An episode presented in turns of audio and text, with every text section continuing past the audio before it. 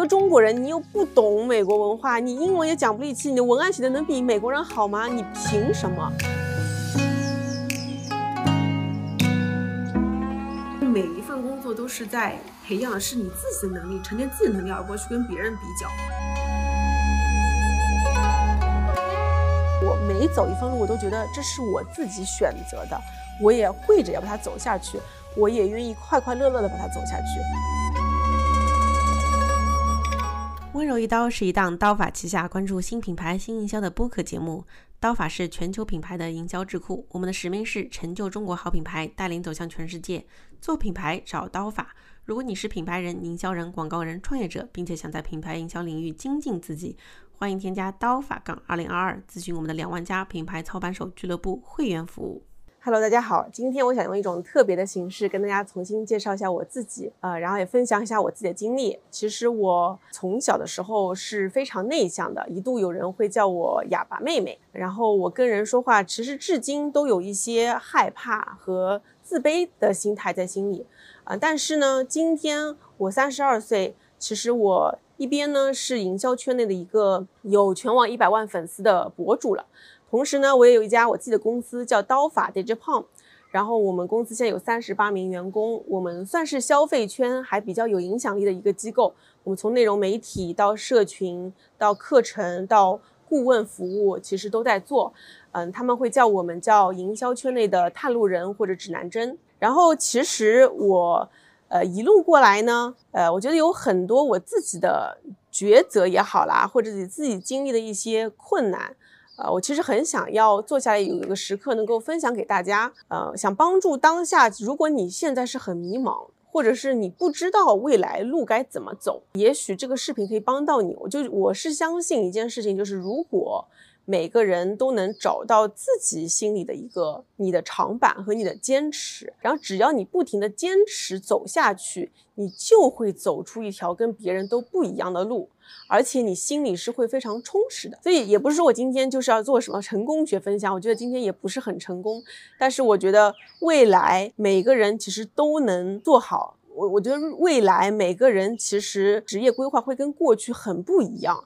而每个人要真真切切的是找到。最属于、最适合自己的那份工作，甚至这份工作今天可能它不存在，但是你完全可以自己去创造它。我当时呢，其实我小时候非常内向，然后呢，呃，在我大学的时候呢，去了美国读大学。然后你知道，美国人其实他们的文化是非常的，呃，你要 outspoken 的，就是你说话你得非常自信，呃，你你就算你不知道，你也要说的非常的有底气。那对于我一个本身母语不是英语，且我在人很多的时候，其实是我需要打很多遍草稿才能去发言的这种人来说，其实是相当吃亏的。那么当时。我在一个巴德学院叫 Bard College 这个文理学院毕业了以后呢，然后当时大家就跟我说，其实中国人在美国找工作一般就是三份工作会非常适合，一是钱赚得多，二是又符合亚洲人非常会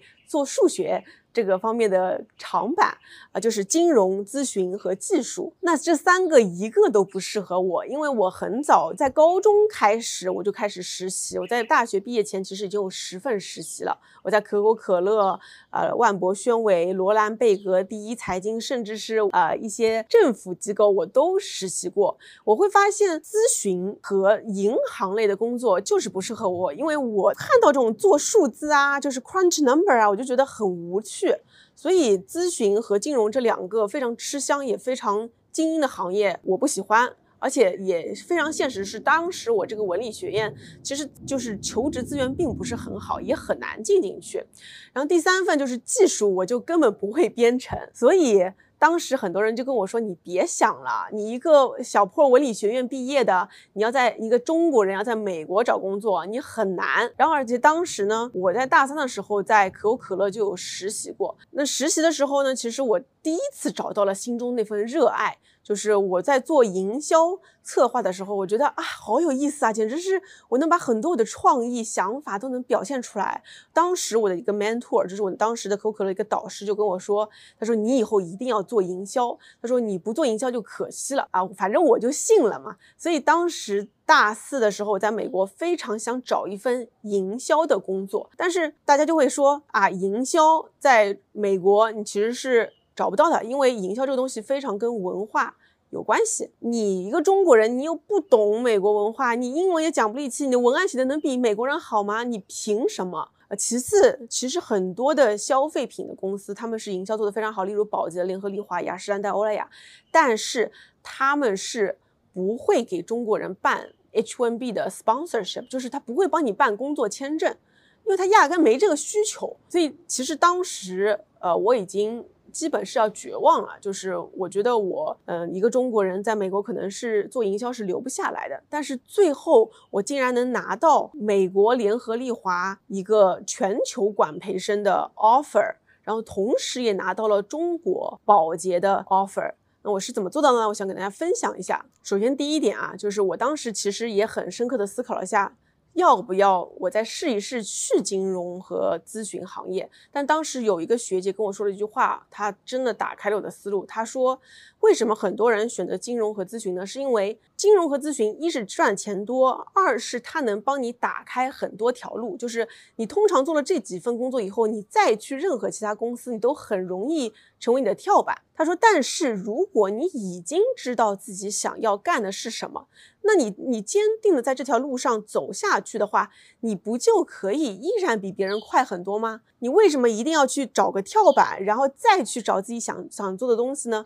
那不就是另一种随大流的方式吗？所以他跟我说，既然你已经比同龄人早那么多，知道自己喜欢的就是营销，而营销你又知道最好的其实就是消费品、保洁和联合利华了，那你就朝着你的目标。更快的去走，你一定会走出一条自己的路了。他当时这句话给了我很多的信心。那么，所以我就去研究啦，就是做营销行业，其实无非就是有几种类型的公司。一种呢，就是去消费品类的公司，啊，宝洁、联合利华、欧莱雅、雅诗兰黛，啊，可口可乐这些，其实都是因为消费品是非常营销驱动的。啊，第二类公司呢，就是去奥美啊。BBDO 啊，杨师啊这样的营销的 agency 做创意广告相关的工作，做乙方。那还有一种呢，其实是偏叫营销咨询公司、品牌咨询公司。那么他们更多的是做的是跟咨询有点关系，但是又跟品牌营销是脱离不开关系的这三类的公司。同时呢。我又去找这几类公司有没有一丝可能，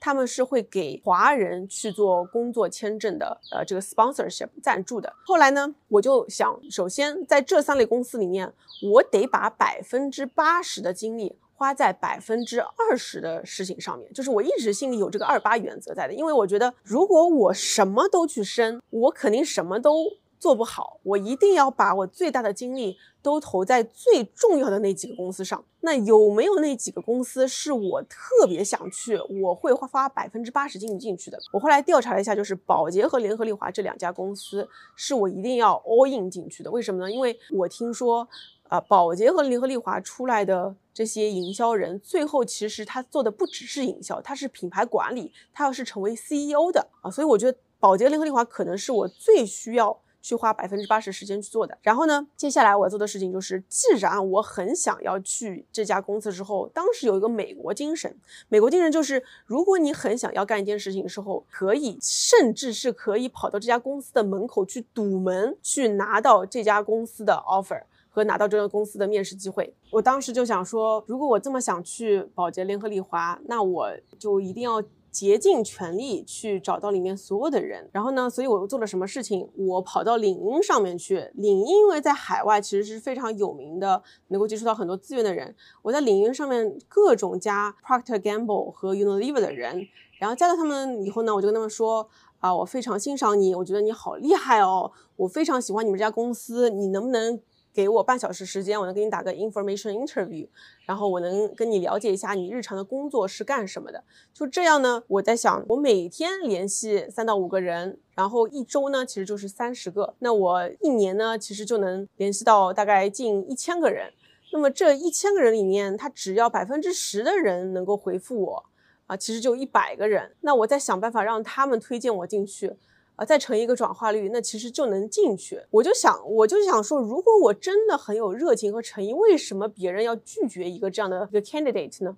所以就纵着这么一件事情，我把保洁联合利华的人其实全加了一遍啊。所以在面试的时候，我其实已经认识里面很多人了。同时呢，我又把网上所有保洁令和丽华面试会问的题目全去研究了一遍，保洁八大问滚瓜烂熟。所以后来呢，我就申请了保洁的中国啊，保洁中国呢，他们一度其实是把我的简历已经扔到垃圾桶里面去，因为他发现我的地址是在美国。觉得我没有可能回到中国去参加英文考试、数学考试、逻辑考试和笔试的。结果我等等那个面试等了半天，一直没等到这个消息，我就打电话给我当时在领英上认识的人，我说我真的很喜欢保洁，你能不能帮我看一下为什么？我没有拿到这个面试，后来他们帮我去连接到了当时上海这边招聘的一个负责人。上海招聘负责人跟我说：“哎，我发现你的简历被我们已经扔掉了，因为我们发现你根本不在中国。”然后我再跟他说，我其实是非常喜欢保洁的，我做了哪些哪些的努力。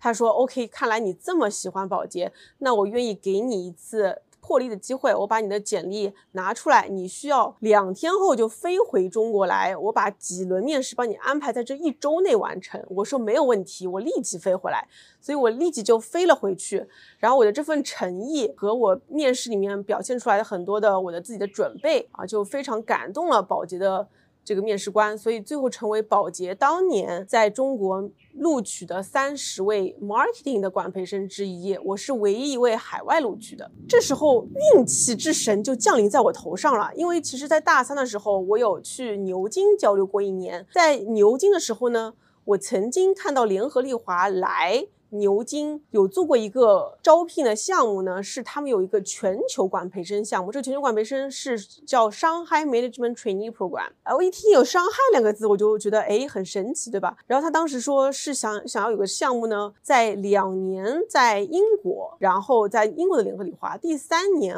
会回到中国去，然后变成中国的呃品牌经理。它是一个快速晋升计划，然后你可以在全球轮岗。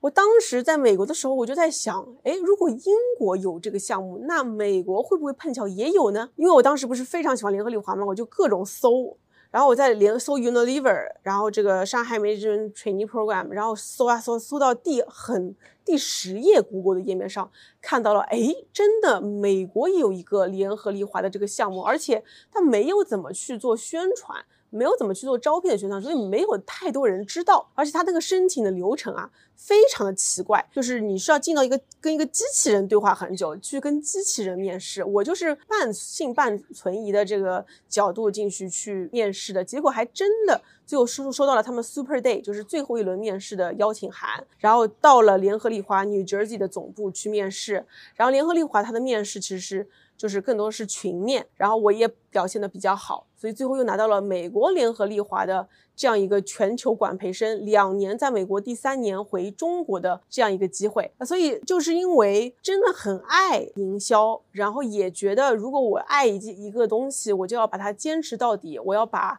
百分之八十的力气花在百分之二十的事情上。所以最后呢，我就成为了一个唯一在中国的保洁管培生里面来自美国的。和少数的十位美国联合利华管培生里面的这个中国人啊，所以当时就是因为这份坚持和一个一份运气哈，拿到了这么两份 offer。但我回头来看，如果不是我这么喜欢、这么去坚持的话，也许我根本搜不到，我根本找不到这些机会。所以我这边就想跟大家说，这就是我职场经历里面第一份给我带来的惊喜和一个正反馈，它从此就界界定了。给我一个内心的一个潜意识，就是如果我真的很想要一样东西，如果我真的很喜欢，我如果我足够竭尽资源、竭尽努力去做的话，我一定是可以做成的。只要我真心想要花时间、花精力去做。啊，刚刚录到一半，突然之间下雨，然后继续跟大家讲。所以后来呢，我有了两份 offer 在我面前抉择，一份是中国的保洁，也是我的梦想的第一个 dream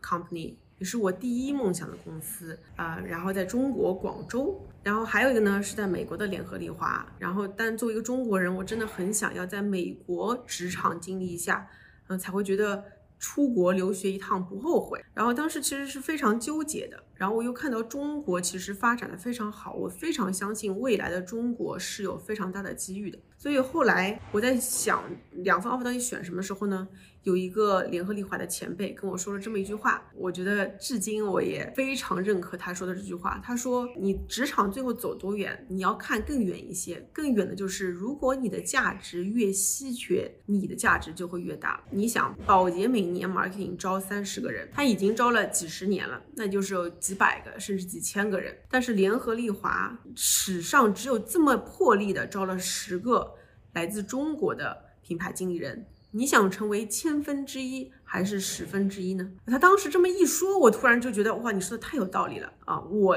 我要做的是那个十分之一，我希望自己能够成为一个稀有的价值。因为我觉得越稀有的东西越会价值越贵，嗯，至今这条原理也伴随我走到今天。所以后来呢，我就选择了去美国利联合利华，成为凡士林的 Global Assistant Brand Manager，然后负责的是他们唇部的这个客户品类。其实，在联合利华，我作为一个华人，然后英文讲不利器，然后又职场没有太多经验，其实也吃了很多亏。但这边我就不多说了，大家有兴趣的话，可以在评论区跟我互动，我下次可以跟大家分享一下。我在美国联合利华的职场经历。那后来呢？其实两年后，本来是要跟着联合利华一起回到中国的，但是我选择了放弃，是因为我当时觉得我在联合利华两年只学会了产品创新和品牌建设，但还没有学会真正的营销传播和真正的呃打广告这样一些打法哈。然后我，所以我当时还不想回中国。后来呢，我当时就在想。就是我得再找一份工作，但是很多的很多的朋友都会说，你作为中国人，你找营销工作，你在美国找到联合利华已经是天花板了，你还想怎么样？你还想找到更多工作吗？不可能的。就是我们其他九位的同事都跟我说，别想了，不可能的。但是因为我经历过我第一次找工作的这一份经历，当时也是大家跟我说是不可能的，就是我觉得有这份执念吧，我觉得如果我够努力的话，我一定可以找到的。所以后来果不其然，还真被我找到了。我当时呢就在想说，既然我有我作为一个华人，然后我作为华人在美国又有。品牌管理营销的这个经验，那我在美国可以找到什么样的工作呢？当然，我也看了很多的猎头啊和各种 Monster.com 啊、领英各种的这个工作。但是后来非常有趣的是，我当时因为作为一个营销人，非常喜欢学习各种营销的知识。然后我当时就知道有一个网站叫 L2 L2 Think Tank，它是一个智库一样的形式。然后它里面有一个非常垂直的营销圈的找工作的职业板块。啊，这个板块里面的职业呢，它其实它的 JD 都跟其他的地方不太一样，它非常的 niche 啊，比如它会放很多奢侈品牌的营销岗位，很多人都找不到的，因为大家大多数都会去什么领英啊、Monster.com 去找啊，不会找到这些很小的网站。结果我就看到了里面正好有一个。Michael Kors 找 Social Communications Manager Asia Pacific，我想哇，base 在纽约，然后负责亚太地区，又是一个轻奢的这样一个时尚品牌，我就想说，哎，这个适合我呀，我一是个中国人。我又懂美国怎么做营销，我又懂中国怎么做营销的。然后呢，我又非常喜欢玩 social media，那我就可以去试啊。所以当时我就装作自信的，那时候叫 fake it until you make it，就装到直到你可以为止。跑到那个品牌的总监面前说啊，我就是你最适合的人选，因为美国人是需要你非常自信，然后非常有想法、有主见的。然后我就是一直这个硬装嘛，然后我就上去说，你需要的就是我，因为三个原因：一，我是中国人。二，我懂全球品牌管理，我知道品牌如果在不同国家不一致有什么问题，因为我之前已经调研过了，我发现他们的最大痛点就是在各个地区他们的品牌形象发生了跟全球的总部的不一致。然后第三是我非常懂社交媒体，我非常懂中国的微博、微信，哒哒哒哒哒，我再说了一堆，我也懂美国的 Facebook、Instagram、Twitter 等等等等。然后而且我还做了一个 PPT，跟他说 Michael Kors 过去在中国的增长。CAGR 是多少？你现在碰到了什么问题？你接下来可以跟哪些博主合作？你还可以做什么什么？我做了一个 PPT 给他，然后我就直接跑他面前跟他做了这个提案，让他当时就立即就把我给招了，然后他就觉得你很有想法，你很自信。你 You know your shit，然后你还那么努力的去做 PPT，在我没有要求你的情况下，你有主动性。所以当我表现出这种状态的时候，当时其他的九位中中国的这个联合利华的品牌经理都回到了中国，只有我留下来继续在美国，反而加入一家时尚公司。然后呢，后来过了两年以后，其实我又加入了美国的阿里巴巴、支付宝，是因为我后来会发现互联网。狂潮已经变成了一个非常明显的趋势，因为我看到无论是联合利华还是 MK，我们每次做营销都要花亿万的预算，但是为什么当时听到硅谷有一群互联网平台，他们增长？有个叫增长黑客的东西，不需要花一分钱就能崛起呢。然后同时也听到中国的阿里巴巴，它做的是运营特别强，就百度的技术、腾讯的产品和阿里的运营。运营又是什么？让我觉得我只会花钱不会赚钱，这就很有问题。我认为我真正的一个做营销人，一定是要 end to end，就是从会。做产品到打品牌，做营销到最后能卖货，我觉得我都要会，才叫一个完整的营销人。所以后来两年后呢，我又加加入了。支付宝、阿里，直到进入阿里以后，我才认为我学会了从品牌管理到呃社交传播，再到阿里的运营啊。才一七年回国，加入了中国的一个互联网平台公司，叫一二三。当时他们其实只是在 A 轮，我帮他们一直做增长，做到了被阿里巴巴 D 轮战战略投资。所以。这个就是我的职场经历，是因为我会发现，我一直知道自己非常喜欢营销。那我觉得，如果你喜欢一件事情，你就要坚持下去，你要不停在里面去探索，而且不要，千万不要跟周围的人去比。就是往往我们到了一家公司以后，我们会觉得，哎，为什么晋升的不是我？为为什么他涨薪不是我涨薪？但是如果我们抽离出来，我去跟全球的营销人去做对比，或者跟我自己去做比较，我心中一个。成功的营销人，我十年以后想成为是个什么样子呢？我认为我就是要既会做产品，又会做品牌管理，又会做社交传播，又会去做运营、做增长，我才会觉得这是一个完整的营销人。所以。我认为每一份工作都是在培养的是你自己的能力，沉淀自己的能力，而不是去跟别人比较。但是呢，有一个关键的转折点，就是在我在 MK 的时候，我的一个老板叫 Farron Winner，当时其实我还写了一篇文章，叫我在纽约 MK 做新媒体经理教我的事。他给我带来的影响是巨大的，因为我的老板 Farron 他自己。一边呢是 Michael Kors 的 Senior Director of Social Media and Digital，同时他自己又是个 Blogger，他会在自己的 Instagram 和自己的一些博客上面每天记录他的一些思考和他看到的和他经历的周围的人，所以他一边是个博主，一边自己又是有一个职场角色，我就觉得非常有意思，而且因为他这个博博主的角色，他也能认识到更多的人，更多的平台。所以他当时年纪其实非常年轻，他才二十七岁就已经做到了 senior director，也是因为他每次都跑到 Michael Kors CEO John Idol 面前说，我们必须要 all in social media。他非常自信，他认为他相信的事情，他一定要坚持到底。他跟我的这个理念就非常相似，所以当时他让我在 MK 做的事情，就是把美国社交平台做的一些 MK 的 campaign 一些。成功的案例带到中国去，而中国一四一五年正好碰到了是微博和微信的井喷，所以我就把许多 MK 在 Global 做的成功的 campaign 带到中国去。当时请了高圆圆、Angelababy，还有 Miranda Kerr，海外的一一些超模带到中国去做了 MK 伤害一系列的 campaign，和中国团队一起做啊。然后我自己也会发现说，哎，那如果说我给 MK 做了那么多的 social campaigns，那能不能把这些事情也做到我个人身上呢？我我每次都会想说，如果你是一个够牛的营销人，你完全可以把自己也做成一个品牌，为自己设立一个社交 account、社交账号。所以当时我就做了一个尝试，我开设了一个以我自己名字叫 Doris 科科的呃公众号。然后我在上面开始记录的就是我一作为一个华人在美国做营销的职场经历。没想到第一篇文章就是我在纽约做 MK 经传播经理教我的事，这篇文章就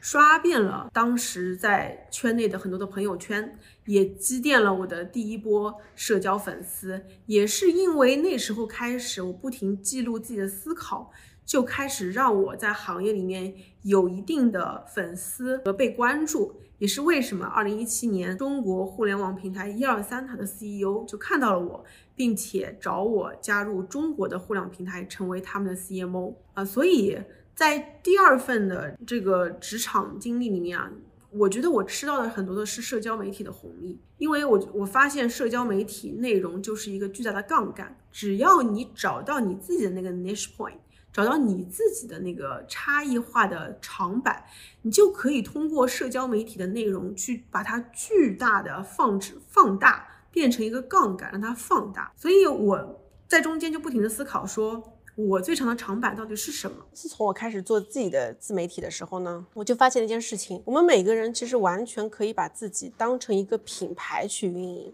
这时候我就开始用一些营销原理去用在自己的身上。我希望能通过一些营销原理，能帮助自己更好的定位自己的职场经历。啊，非常感谢定位原理，因为定位原理呢，它很早就告诉我一件事情，就是我要找到一个适合我的差异化的板块。当时我就在想，说我到底能做哪个领域里的第一？这是我一直在想的事情。我在想，我能成为中国做营销做的最厉害的人吗？不一定。我能成为美国做营销做的最好的人吗？也不一定，我能成为社交媒体领域做营销做的最强的人吗？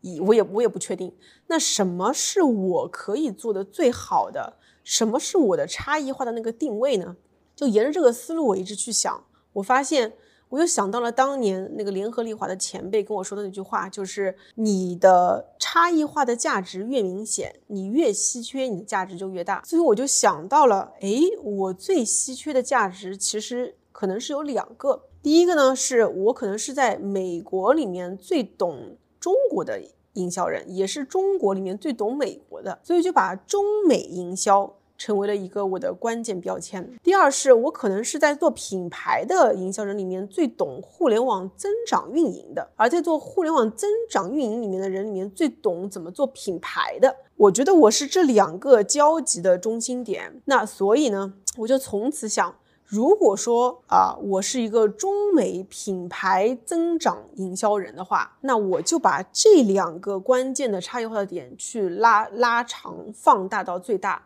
可能就是成为我以后最长的这根呃我的壁垒和我的杠杆。所以围绕着中美和品牌增长，我做了很多的努力。首先，我去做了大量的中美对比的研究和写了相关的文章。所以我当时在我的。这个平台上面写了中美网红对比报告、中美健身对比报告、中美约会 APP 对比报告。我想要把中美的很多对比全部做出来。呃，第二块呢是基于品牌和增长，就是我会一直思考怎么才能平衡品牌和增长，因为你有时候会发现你品牌调性太高了，你增长就做不好。你增长做了猛了，你品牌调性就降了，那怎么才能平衡呢？其实也是我一直喜欢研究。你们今天去看我写的许多内容，其实我都在思考的是品牌与增长的平衡问题。一直去研究这两个问题呢，就会发现，就会越来越成为我自己的一个个人品牌的标签。这是这也是为什么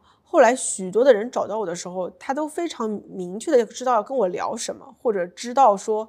为什么要找我？这也是为什么当年阿里的 HR 他在领英上搜中国美国营销的时候，第一个看到的这个候选人就是我，因为我的领英上已经写了大量中美营销的案例和对比，这就是一种用营销的原理来倒推我到底该怎么去夯实我的墙板，呃，然后把它不停的放大。而且在二零一七年的时候，为什么我当时选择离开美国，回到中国去做一个从零到一的平台的 CMO？就是我意识到一件事情：之前待的无论是联合利华也好，MK 也好，支付宝也好，他们是我的背书，他们是很大的公司，但是他们并没有验证了我是否真的能够去做品牌营销增长这些事情。我很有可能只是把平台的能力当成了我自己的能力，所以我非常想要。去测试一下我自己是不是能够从无到有、从零到一的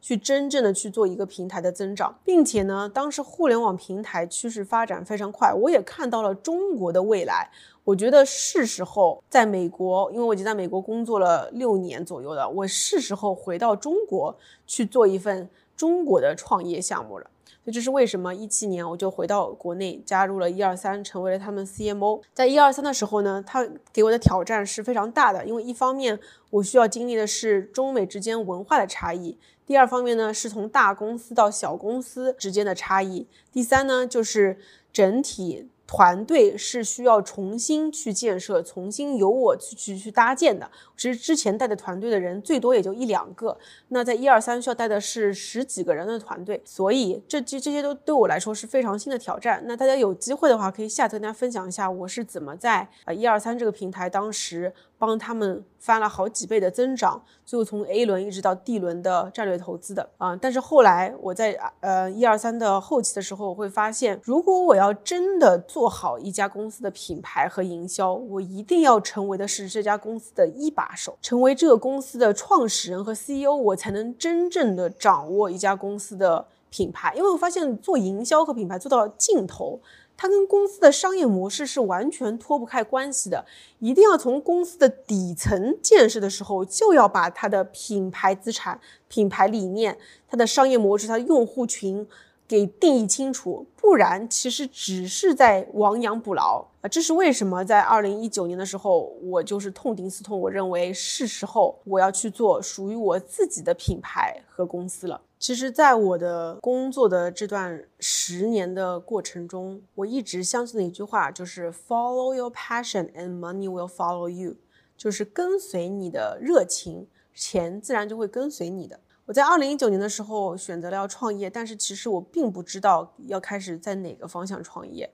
我有考虑过是不是要去做自己的一个消费品啊，但是说实话，我回顾我在联合利华做产品开发的那段时间，我并没有觉得。我有那么大的把握，能做出的是给大家非常满意的好的消费品。我也没有一个品类是我特别喜欢的，呃，然后呢，我我又反观我自己到底擅长的是什么？我会发现，其实在这过程中，我非常喜欢的还是营销，营销这件事情。但做营销的话，如果我只是去做一家咨询公司或者广告公司，我认为它的规模性、延展性非常弱，因为我自己的。精力时间下能服务的客户数量是非常有限的，那可能我能做的公司也就一年最多服务呃五六个客户，仅此而已。我想要的是更大范围的影响更多的品牌，尤其是当我回到中国以后，我会发现大多人都说中国没有品牌，中国只有名牌，中国大多数的消费品看到的都是在用海外的外企，而中国的奢侈品也没有，大家用的都是。啊，LV、Chanel 这些来自外国的品品牌的时候，我就在想，为什么中国不能拥有中国自己的品牌呢？基于这种理念，基于这种，我深夜啊，我经常深夜会有这么一个声音会缭绕在我的耳边，就这句话就一直在跟我说：成就中国好品牌，成就中国好品牌。我回想到我当年自己在博客上写下一句话，我说我喜欢营销，I love marketing。为什么我喜欢营销？因为我觉得营销是能够给人带来正能量，给人带来积极意义，它是能。成为品牌的品牌的价值是能给人创造新的精神价值的。我想要的是让中国有更多的品牌。那我想，也许我要创造这个品牌，它不一定是个消费品，它可以是一个机构，它甚至可以是我自己的这个个人品牌。而我的使命意义就是让中国。能够萌生更多的好品牌出来，而这种这些好品牌最终能够走向全世界。所以当时我就在自己的笔记本上写下了“成就中国好品牌，带你走向全世界”。那么在反观我自己的能力，我认为我真正的能力其实一是我对营销有很很深度的研究和理解，第二是我非常喜欢社交媒体，我喜欢用社交媒体成就品牌，我喜欢用社交媒体的内容来表达我自己的想法。所以就开始写了我的公众号。第三呢，是我非常喜欢见更多的世面和更更广的平台，所以我当时就创造了一个社群，把许多我认识的优秀的品牌营销人都带到这个社群里面，让他们在这个社群里面继续分享和交流。因为我相信永远会有更强的营销人出现，而我能做的就是把他们聚合在这里。所以就是这样，我开始不停的记录周围的营销人他们是怎么做品牌，他们是怎么做增长。他他们是怎么平衡品牌和增长之间区别的？我观察美国的品牌，美国的 DTC 品牌，去分享他们是怎么崛起的。我也关注中国的品牌，他们是怎么崛起的。碰巧的就是二零一八年末开始，中国诞生了一群中国的新消费品牌，以完美日记为首，元气森林。等等，三顿半等等。我观察到他们的崛起后，我就立马写下了每一篇他们是怎么起来，他们是怎么做增增长的一篇篇品牌拆解。而这个内容恰巧是其他人都没有关注的，所以就基于这一个新消费品牌的崛起，我成为了跟这个新消费浪潮一起崛起的一个营销圈的博主和一位观察者。和一位指南针，所以我带领着我们的刀法团队呢，就是紧紧的关注中国的品牌的诞生，他们崛起的营销打法，把它沉淀为课程内容和社群，来帮助更多中国的品牌营销人成长和崛起，也成为了今天的我一百万全网粉丝的这个小小博主。其实，在很多的圈内，大家都是不知道我的。啊，我至至今其实影响力也没有非常大，但是我相信，如果我坚持把我这份热爱放在我这个喜欢的事业上，我有这份使命，那我觉得这个路还能走很长，还能走很远。所以今天花了很长时间跟大家分享我自己，从我刚开始非常内向害羞，到今天我有了自己的公司，自己的一条路。我觉得在营销这条路上，我走了一条没有人走过的路。虽然它很泥泞、很艰辛，但是我每走一份路，我都觉得这是我自己选择的。我也跪着要把它走下去，我也愿意快快乐乐的把它走下去。所以，我希望能告诉大家，如果每天你都能去跟随自己想要的东西，不停的在这条路上去做坚持，不停的复盘，找到你自己的那个核心的差异点，你最稀缺的那个价值点，不停的去夯实它、放大它，并且去做更多帮助别人的事情。你也可以走出一条自己的道路。那今天很开心能够分享这一段我的经历。那在接下来的日子呢，我也希望我能用更多我的好内容、我的播客、我的视频和我的文章来给大家呈现全球品牌的崛起。In other words, hold my hand. In other words.